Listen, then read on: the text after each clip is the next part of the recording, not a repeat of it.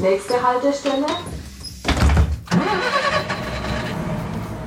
Busfunk.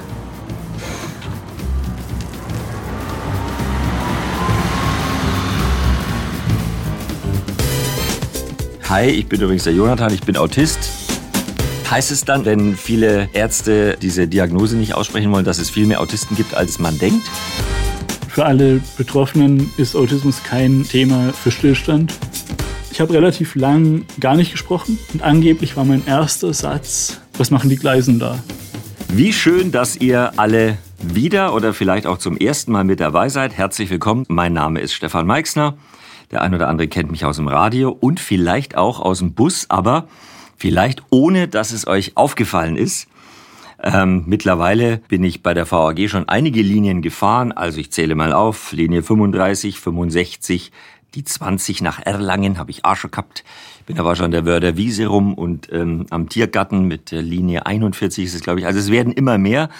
Gefühlt habe ich jetzt langsam alle Linien der VAG durch. Die Begeisterung fürs Busfahren ist nicht gewichen. Im Gegenteil, es macht mir immer noch, wenn nicht sogar noch mehr Spaß als am Anfang. Jetzt aber zu meinem heutigen Gast, Jonathan Böhm, 28 Jahre alt, Student, ähm, will U-Bahn-Fahrer werden und ähm, engagiert sich, macht Öffentlichkeitsarbeit für Autismus so viele interessante Themen und er hat gesagt, ich wäre eigentlich auch mal was für den Podcast, hat sich bei uns gemeldet für den Busfunk und ich kann nur sagen, du hast vollkommen recht. Herzlich willkommen, Jonathan. Schön, dass ich da sein darf. Hallo. Fangen wir mal an. Ähm, du engagierst dich in der Öffentlichkeitsarbeit für Autismus, weil du selber Autist bist. Mhm. Das heißt, was unterscheidet dich von anderen Menschen? Also kurz gesagt, äh, gibt es verschiedene Wahrnehmungsunterschiede. Natürlich kann ich es schlecht ähm, direkt beschreiben, weil ja, ich habe kein, kein Vergleichsleben ohne Autismus. Aber ein Punkt, der mir bis heute teilweise sehr schwer fällt, sind halt so Sachen wie soziale Regeln verstehen. Dieses Nähe, also das Thema Nähe, Distanz ist ab und zu was, was ähm, nicht ganz so einfach ist. Oder ja, wenn es ums Schreiben geht, wo wir es gerade äh, wegen der Podcast-Einladung hatten, ähm, ja, wie viel Schreiben ist jetzt in Ordnung, was ist zu viel, was ist zu wenig. Ähm, solche Dinge sind, fallen mir persönlich schwer. Und ich bin jetzt motorisch auch nicht unbedingt am stärksten. Also du schmeißt schnell mal was um oder so? Nein, nein, nein handwerklich hauptsächlich. Handwerklich, mhm. Okay. Und was, was heißt es, ähm, du, du, du spürst nicht, wann wird es zu viel Text in einer Mail? Nein, nein, nein, wenn wir, wenn wir jetzt zum Beispiel auf WhatsApp schreiben würden ähm, und du halt irgendwann nur noch ein Wort oder was weiß ich äh, so kurz wie möglich antwortest, um halt mir nonverbal zu signalisieren, ja, äh, jetzt reicht's aber dann doch langsam mal. Das, das kommt bei mir nicht immer das so. Du nicht leicht. merken. Genau. Mhm. Äh, Menschen meines Alters kennen vielleicht noch den Film äh, Rain Man mit Tom Cruise und Dustin Hoffmann. Ähm, der hat irgendwie die wildesten Rechenaufgaben konnte der aus dem FF lösen, hatte aber auch so in ganz alltäglichen Situationen äh, Probleme. Ähm, andere wiederum gucken vielleicht Ella Schön, eine ZDF-Serie, da geht's auch darum, autistische Menschen darzustellen. Findest du, dass das, das Autismus in solchen Filmen richtig dargestellt wird? Kriegt man da einen, einen richtigen Einblick? Ähm, also, also Rainman ist schwierig. Aus dem Grund, ähm, diesen, ja, Savant-Autismus, wie man, also wie man es nennt, äh, das ist ein minimaler Bruchteil von äh, autistischen Menschen allgemein. Mhm. Also dass man halt solche extremen Spezialbegabungen, Spezialinteressen hat.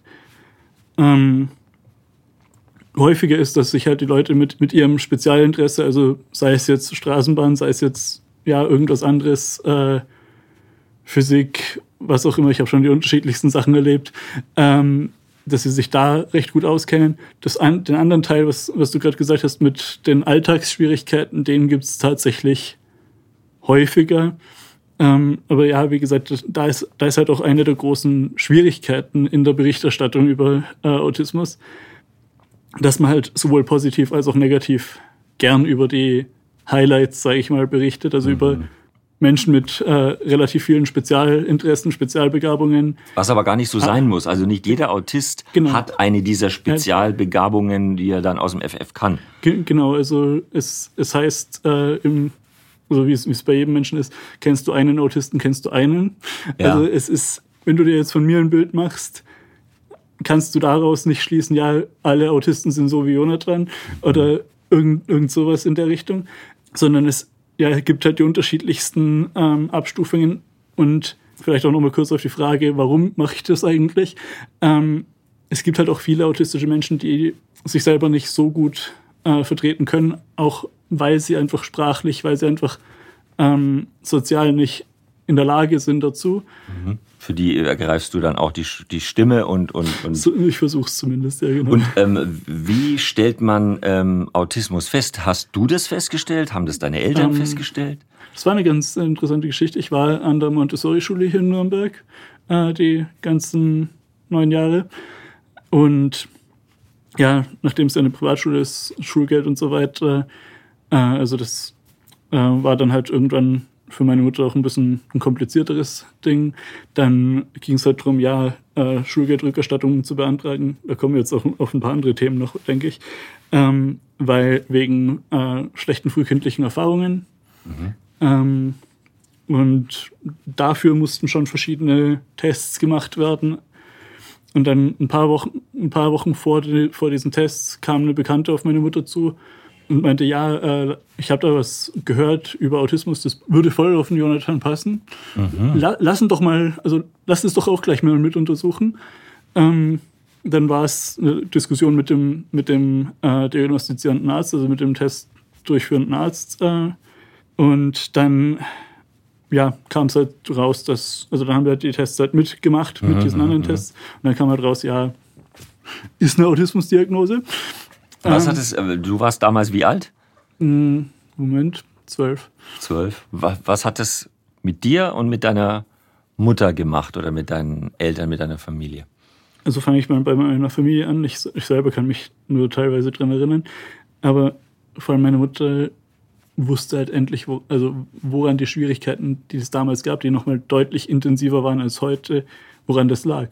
Ist auch ein Druck, ne, für, für, für eine Mutter, die, die da immer so quasi so nach dem Motto, du hast ein Kind ja nicht im Griff, so. Ja, also, also ein, ein gutes Beispiel, wo diese relativ späte Diagnose auch ein Vorteil war. Ein Beispiel aus der frühen Zeit, das immer wieder erzählt wird, ist, wir waren, also wir sind im Sommer jede Woche auf demselben Weg an derselben Eisdiele vorbei. Ja. Ich habe zwei jüngere Schwestern, die eine zwei Jahre, die andere vier Jahre jünger als ich. Und die beiden haben sich dann halt irgendwann selber ihre Kugel Eis bestellt. Ich stand halt daneben und äh, habe halt ja das noch nicht äh, hinbekommen. Und meine Mutter war halt der Meinung, ja gut, dann wird er keins wollen. Ja. Und das war halt zwar ein sehr intensives, aber es war eine Art äh, Sozialtraining, weil dadurch habe ich dann halt mir irgendwann angeschaut, ja, wie machen meine Schwestern das und habe dann halt ähm, das auch mal versucht, mit dem Menschen da hinten, also hinter dem, hinter dem Tresen zu reden. Und wie ist es heute? Ähm, was meinst du? Naja, wenn du heute äh, einen Menschen hinter dem Tresen siehst, ist das jetzt eine, eine Übung des Alltags, wo du sagst, das kann ich heute meistern oder geht, holt einen sowas auch wieder ein oder wie ist das? Nee, nee, nee das ist, äh, also ich habe jetzt nicht so die Erfahrung gemacht, dass es einen wieder einholt oder dass man jetzt wieder zurückfällt. Natürlich ist es wie bei, wie bei jedem Menschen, denke ich, dass man, wenn man schlechtere Phasen hat, wieder auch mehr sich zurückzieht, auch mehr ähm, in seinen Sicherung, Sicherheitsraum kommt. Aber ähm, insgesamt äh, ist es so, dass ich aktuell, denke ich, recht gut mit Alltagssituationen umgehen kann. Aber zurück zu deiner äh, vorherigen Frage.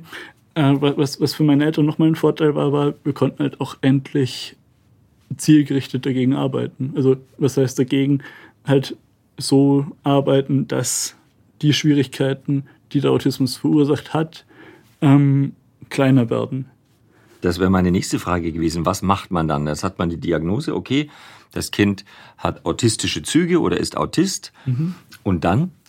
Ja, also äh, wir haben hier in Nürnberg äh, ja das Autismus-Kompetenzzentrum.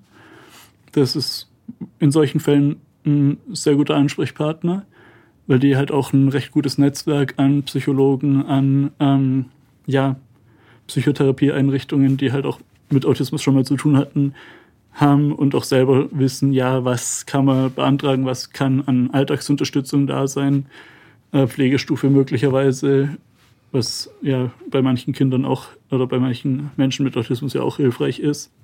Und dann ähm, gibt es eben auch so Sachen wie Sozial, äh, Sozialtraining, wo man halt genau Alltagssituationen, die halt schwierig sind, übt oder halt auch Sozialleben übt. Also so, seien es jetzt irgendwelche Alltagsgespräche, seien es jetzt Vorstellungsgespräche, sei es jetzt ja auch Flirten oder was. Ja, ja, klar. Ähm, weil ja, wenn man, wenn man halt optische Signale nicht deuten kann, also wenn man jetzt Gestik, Mimik nicht so gut deuten kann und das dann praktisch auch lernen muss, dann muss es dafür halt auch den Rahmen geben, weil im Alltag lernt man auch durch schlechte Erfahrungen, aber die, aber die erstmal zu machen, ist halt nicht so schön. Nicht so schön. Das ist, das ist total gut, weil du das gerade gesagt hast. Das ist natürlich eine ziemlich äh, äh, logische Erklärung zu sagen, ja, ich kann es ja nicht wissen, was mich unterscheidet mhm. von einem in Anführungszeichen äh, normalen Menschen oder jemand, der nicht äh, Autist ist, weil ich ja nicht weiß, wie's, was ist wie, wie, normal oder wie definiert man normal, weil ich hätte ich jetzt gerne gefragt, so als du jetzt mich kennengelernt hast, wo waren die Momente, als wir uns gerade gesehen haben, wo du, wo du vielleicht anders reagiert hast als jemand anders, aber das weißt du ja nicht, weil du, du kannst es ja nicht einschätzen. Ich, ich, ich, ich habe ich hab nur dieses eine Leben jetzt bisher gelebt äh, und daher kann ich das wirklich nicht so richtig beurteilen. Ähm, ich meine eben auch das Thema, was ja, was ja häufig genannt wird und was auch häufig, also was auch bei manchen Fachärzten immer noch ein Argument ist, die Diagnose nicht auszugeben. Ihr, ihr Kind kann Blickkontakt halten, das kann kein Autist sein. Mhm. Ähm, da lernt man halt mit der Zeit auch Strategien. Mhm. Also, dass, dass, das, dass das Gegenüber den Eindruck hat, man würde ihm in die Augen schauen, aber man schaut halt irgendwo ungefähr äh, in die Richtung. Das habe ich auch gelernt. Das lernt man auch beim Radio. Also wenn man einen Interviewgast hat, äh, den man eigentlich nicht anschauen will, mhm. dann schaut man aufs Kinn, weil dann das Gegenüber äh, nicht merkt, wo man genau hinschaut, weil das wohl, jetzt schaue ich dir aufs Kinn. Aber ich schaue dir auch in die Augen. Ähm, äh, heißt es dann im Umkehrschluss, wenn viele Ärzte äh, diese, diese Diagnose nicht aussprechen wollen, dass es viel mehr Autisten gibt, als, als man denkt? Ähm, ja und nein. Also viele Ärzte würde ich nicht sagen. Es, es passiert halt und man bekommt halt in, in, wenn man mit der Elternarbeit auch zu tun hat, ähm, bekommt man es halt mit, dass solche Fälle da sind, dass anhand von einzelnen ähm, Sachen die Diagnose nicht gegeben wird. Aber das liegt, glaube ich, auch daran, dass halt das große Wort Modediagnose auch ein bisschen im Raum steht. Modediagnose? Ja, dass, dass viele Ärzte, die es nicht machen oder die halt vorsichtig damit sind, sagen, ja, äh, nicht, nicht, nicht, dass es heißt, ich würde äh, bei jedem, wo ich, nicht, wo ich mir nicht sicher bin, einfach mal Autismus mhm. draufschreiben. Mhm. Würdest du sagen, dass du, äh, seitdem die Diagnose feststeht und äh, seitdem du das weißt, auch Fortschritte machst oder gemacht hast? Ja, auf jeden Fall. Also Sind das kleine Schritte oder macht man da manchmal einen großen Sprung? Und ähm, wie oft beschäftigst du dich mit diesem Thema? Weil du gerade von ähm, psychotherapeutischer Arbeit auch gesprochen hast und so. Heißt es einmal die Woche, hast du einen Termin oder dreimal die Woche oder wie ist das? Das, das war in den letzten Jahren unterschiedlich. Also es gab eine Zeit, wo ich jede Woche ähm, Psychotherapie hatte. Vor allem eben auch, weil äh, eine häufige Begleitdiagnose von Autismus halt auch äh, Depressionen sind und so weiter oder mhm. depressive Züge. Ähm, und ja, wie gesagt, es gab Zeiten, da war, hatte ich jede Woche Termine, da hatte ich auch teilweise jede Woche mehrere Termine in unterschiedlichen, mit unterschiedlicher Schwerpunktsetzung, eben Sozialtraining, Psychotherapie, was auch immer. Und ja, andererseits gibt es eben Phasen wie jetzt, wo ich eigentlich ja nur die Gespräche suche, wenn ich sie halt gerade, wenn ich halt gerade merke, ja, jetzt würde, jetzt wäre irgendwas, jetzt gibt es irgendeine Baustelle, an der ich arbeiten könnte. Weil du gerade selber gesagt hast, äh, das betrifft ja viele Bereiche des Lebens, auch das Flirten zum Beispiel. Ähm, wie gehst du, wie gehst du damit um? Ich will gar nicht zu persönlich äh, werden, aber wenn du jetzt ähm, eine, weiß ich nicht, Frau, Mann, whatever kennenlernst, würdest du dann gleich sagen, hi, ich bin übrigens der Jonathan, ich bin Autist? Oder wie, wie, wie geht ähm, man da vor? Ja, das, das ist tatsächlich eine, eine Herausforderung. Also auch, auch wenn es auch wenn's keine Rolle spielt, aber Frau.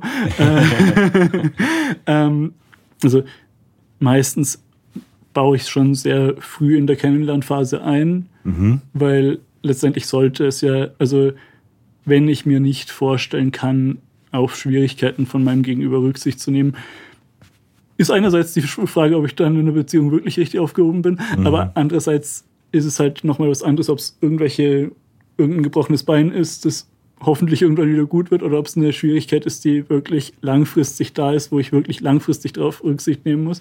Und daher sollte man, bevor man diese Entscheidung trifft, Beziehung oder nicht, äh, wissen, was wir da auf dem Tisch liegen.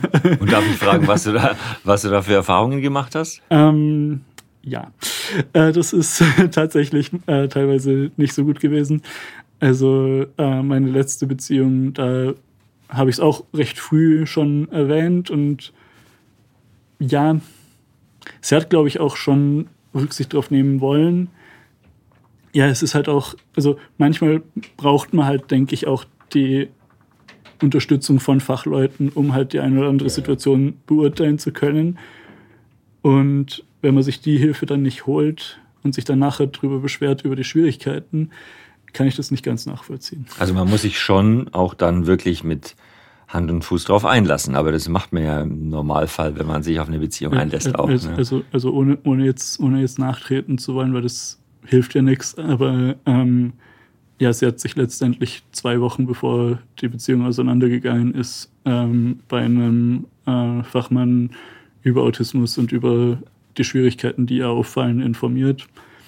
Ist nach eineinhalb Jahren in meinen Augen etwas spät. Eineinhalb Jahre wart ihr zusammen, okay. Ja, gut, aber also die, die Formel für eine funktionierende Beziehung, da die suchen viele. Ist Wie ist eigentlich die richtige Bezeichnung? Ist Autismus ein Handicap, eine Schwierigkeit? Ist das eine Behinderung? Wie sagt man das richtig? Oh, das ist tatsächlich ein Thema. Das äh, sehen tatsächlich verschiedene betroffenen Gruppen unterschiedlich. Aha. Also es, es gibt die Wahrnehmung, dass es halt einfach eine besondere Art des Lebens ist mhm. und deswegen das eigentlich nicht, ähm, also nicht so stark verändert werden sollte. Das, das ist, sehe ich nicht ganz so, weil letztendlich, also andere, äh, andere Geschichte mal, ähm, ich, hat, ich war mal auf einer Tagung in, in München als, als Referent. Thema war Inklusion. Dann ging es darum, ja, ähm, von, bei einer Frage, würden Sie sich wünschen, dass äh, Autisten immer in autistischen Kleingruppen arbeiten? Und habe ich gesagt, ja, hilft nichts, mhm. weil irgendwann wird mal auf die Gesellschaft losgelassen, zum gesagt. Und dann. Ja, nicht ähm, besonders clevere Frage, ehrlich und, gesagt. Und, ja, ja, vor allem auf einer Veranstaltung zum Thema Inklusion vielleicht, aber ja, ja äh, muss sich jeder selber überlegen, was er fragt. Ähm, nee, und ja, aber wie gesagt, die Antwort war ja, irgendwann wird man mit, dem, mit, dem normalen, mit der normalen Welt konfrontiert werden. Ja. Spätestens, wenn die Eltern nicht mehr da sind oder wenn irgendwas anderes äh, sich verändert. Ja. Und dann ist meine Einschätzung, es möglichst früh äh, zu lernen. Ähm, aber wie gesagt, ich habe auch kein Problem, es als Behinderung zu bezeichnen. Mhm. Äh, hast du ja, glaube ich, auch schon gemerkt. Ähm, du hast es vorhin mal erwähnt. Im Vorgespräch ja. habe ich irgendwann das Wort Behinderung gehört, weil ich wirklich überlegt habe, ähm, ich bin ein Menschenfreund, ja. Mhm. ich unterstelle ja immer allen Menschen oder den meisten zumindest, dass sie, wenn sie jetzt auf dich treffen, alles richtig machen wollen, ja. Sie wollen dich nicht vor den Kopf stoßen, aber man will sich auch nicht anbiedern und man will dich auch nicht behandeln wie ein rohes Ei, weil warum auch? Also will man das, das Richtige sagen. Und da tun sich viele Menschen, glaube ich, schwer, weil sie eben nicht wissen, wie, wie packt man den Jonathan an. Auf den ersten Blick ein ganz normaler Mensch. Ähm, und was macht man? Wie macht man es dann richtig? Und ich glaube, da machen viele halt dann den Fehler, dass sie sich zurückziehen, anstatt ja. offen zu sagen, hey, ich weiß nicht richtig, wie ich dich ansprechen soll, wie mache ich es richtig? Ja, ja, beziehungsweise auch, auch in anderen Situationen, wenn, wenn man sich unsicher ist oder wenn eben die Situation ist, dass man mit irgendwas nicht zurechtkommt, mit irgendeiner Situation oder mit irgendeiner Verhaltensweise von mir. Mhm. Ähm, passiert es mir tatsächlich häufiger, dass die Leute dann halt den Kontakt abbrechen, ohne, ohne ein Wort, ohne eine Erklärung, ohne irgendwas. Und ich habe ein oder zwei Kontakte, wo es wirklich so läuft, dass wir das dann klären.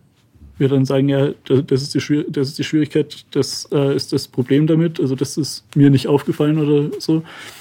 Und dass dann halt das aufgearbeitet wird und man schaut, dass es das nächste Mal halt besser läuft, beziehungsweise dass halt von beiden Seiten auch wieder mehr Verständnis, mehr Auf Aufmerksamkeit für, schwierige Situation da ist. Ist das auch der Ansatz, äh, den du verfolgst, wenn du Öffentlichkeitsarbeit machst für Autismus? Du hältst ja Vorträge und, und bist da auch eingeladen. Geht es da in erster Linie darum, zu untermauern, wie die Menschen mit Autisten umgehen? Nee, nee, nee es, soll, es soll halt hauptsächlich um einerseits um Verständnis gehen, mhm. andererseits eben auch um ähm, also was auch einer der Gründe war, warum ich euch dann angeschrieben habe, mhm. darum, dass es halt einfach auch, wenn der Weg 20.000 Probleme hat, mhm. also äh, ja, also in meinem Fall war es ein etwas schwieriger Vater, Scheidung, ein paar Umzüge, dann auch noch die Autismusdiagnose ähm, und dann halt auch auf dem schulischen Weg Hauptschulabschluss zum Studium. Mhm. Ähm, dass es halt weitergeht, dass es halt eine Chance gibt, weiterzumachen und dass wir in, dass wir in Deutschland auch, was das Autismus-Thema betrifft, ein unheimlich gutes Unterstützungsnetzwerk in den verschiedenen Bereichen, im Elternbereich, im Bereich der Fachleute und auch im Selbsthilfe- und ähm, ja, Selbstvertretungsbereich äh, mhm. haben. Sind wir gut in Deutschland, was das Thema betrifft? Hast du den Vergleich? Gibt es andere Länder, die besser sind? Oder? Ich würde sagen, ja, äh, vor allem haben wir es geschafft, in vielen Bereichen in eine Richtung zu gehen. In den USA zum Beispiel ist die Situation so, dass es verschiedene Verbände gibt, die in komplett unterschiedliche Richtungen arbeiten. Mhm. Und das ist halt in jedem Thema, also sei es jetzt, sei es jetzt die Branche, sei es jetzt der ÖPNV-Bereich oder sei es jetzt, oder, oder, der Verkehrsbereich allgemein, oder sei es jetzt der Behinderungsbereich, das ist überall äh, schwierig, wenn man in verschiedene Richtungen arbeitet und mit, nicht mit einer Stimme spricht, sage ich mal. Würdest du heute sagen, du, du kommst alleine klar im Leben? Ziemlich. Und, und, und wenn nicht, weiß ich, an wen ich mich wenden soll. Aber, ich, aber das, das ist, glaube ich, wirklich auch eine Stärke, die ich entwickelt habe, relativ früh zu Netzwerken. Mhm. Also auf auf Leute relativ unproblematisch zuzugehen. Ich weiß nicht, inwiefern das mit dem Autismus zu tun hat oder nicht, dass ich mir halt nicht die Gedanken mache, oh, das ist jetzt der Herr Meixner, der, ist, der, der hat jetzt so und so viele Jahre Radioerfahrung, der, der ist, der ist so, eine, so eine Berühmtheit, da, da muss ich einen riesen Respekt davor haben, so, sondern ich halt einfach drauf zugehe und ja, sage, ja, du, ja. Äh, können wir mal einen Podcast machen, so, ganz, ganz platt gesagt. Ja. Ähm, ist gut, sehr gut, ja. Also es wie immer kannst du es jetzt nicht unterscheiden, ob alle Menschen so sind oder nicht. Aber ich kann dir sagen, als Empfänger, es sind nicht alle Menschen so. Es gibt tatsächlich viele, die sagen, oh Gott, da ist er. Da ist der Herr Meixner. Aber egal, was man macht oder wer man ist, wir sind ja alle nur Menschen. Wenn man jetzt nochmal, ähm, ist es das richtige Wort, äh, Inselbegabung, wenn jetzt, um nochmal bei dem Rainman-Beispiel zu bleiben, weil der komplizierte Rechenaufgaben, äh, Bruchrechnen, alles aus dem Kopf kann ohne Taschenrechner, ist, ist das, das die richtige Bezeichnung für eine Inselbegabung? Hast du so eine Inselbegabung? Ähm, ich verwende tatsächlich lieber das, äh, den Begriff Spezialinteresse. Aha. Weil, weil also in meinem Fall, was, was Rainman betrifft, das ist sicherlich eine Inselbegabung.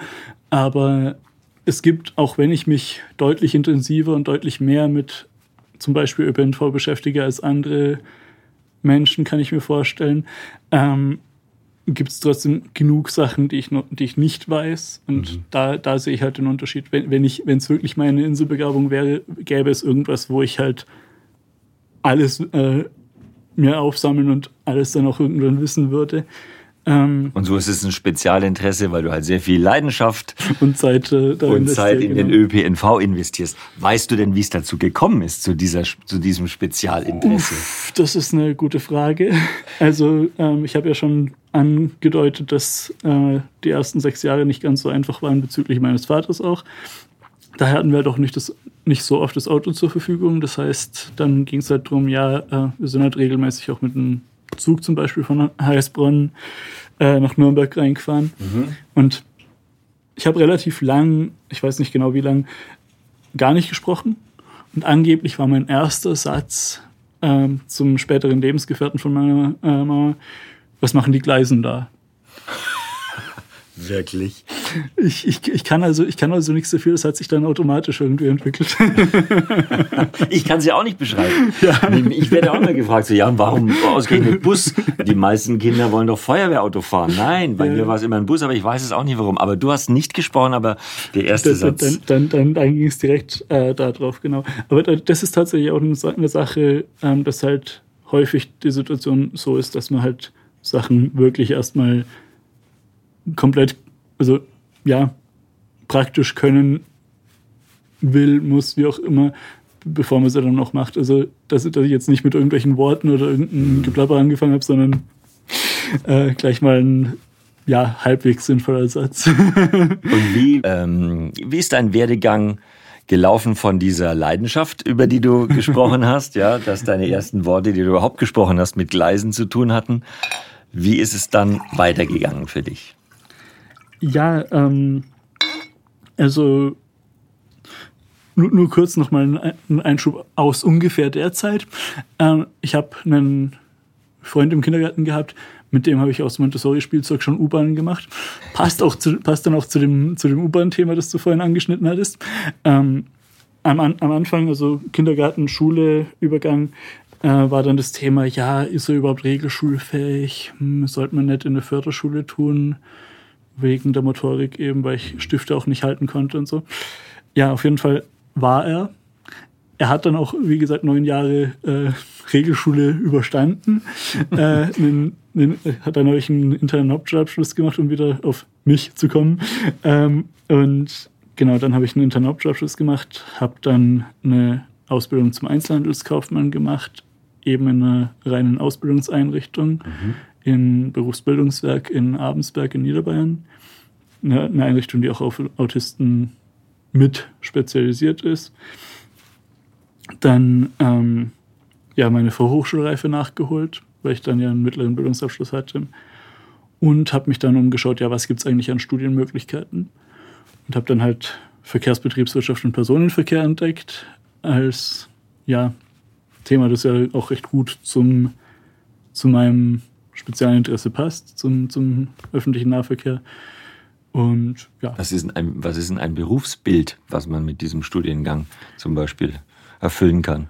Also, also was, was ich jetzt, also Berufsbild ist es vielleicht noch nicht, aber was ich zum Beispiel im Praxissemester gemacht habe, war mir den Dienstplan von einer bestimmten Linie in, in Wien anzuschauen, ähm, mit den Kollegen im Fahrdienst zu reden oder in der Disposition, Leitstelle sozusagen, und zu sagen, ja, ähm, ja, was, was kann man für euch eigentlich verbessern?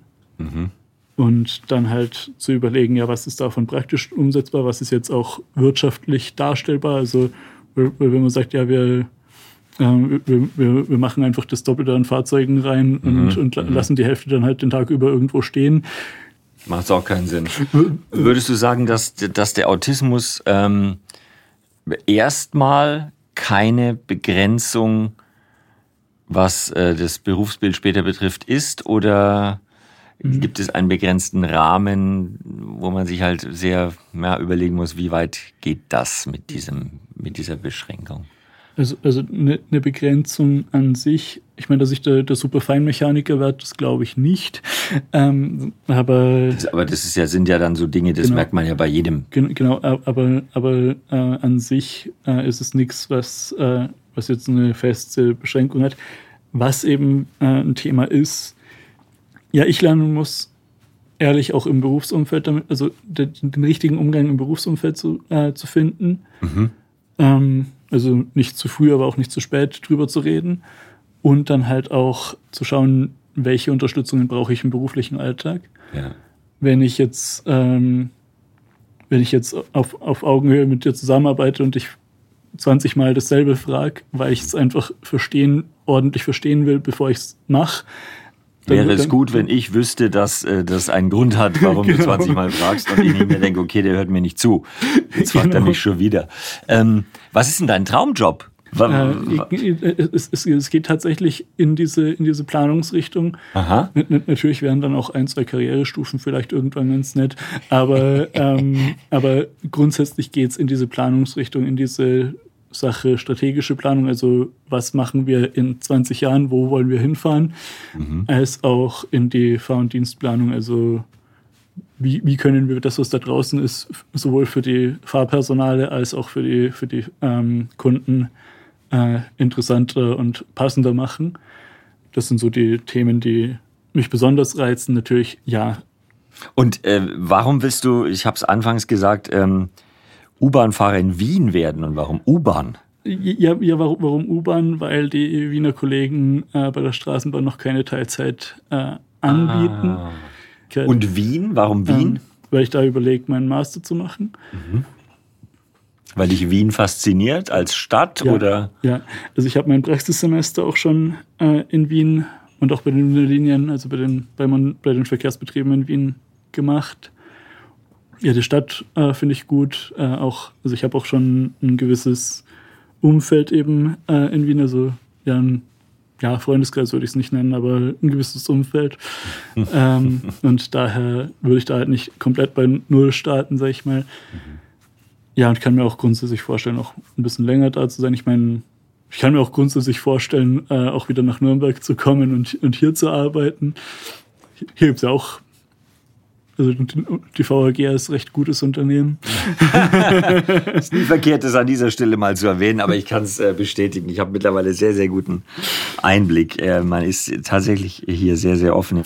Was würdest du dir zum Thema ähm, Autismus wünschen, so wenn du, ähm, wenn du in die Zukunft schaust und sagst, okay, ähm, du, du möchtest ein normales Leben führen, es spricht nichts dagegen, das zu tun. Was würdest du dir wünschen von, dein, von deinem Umfeld?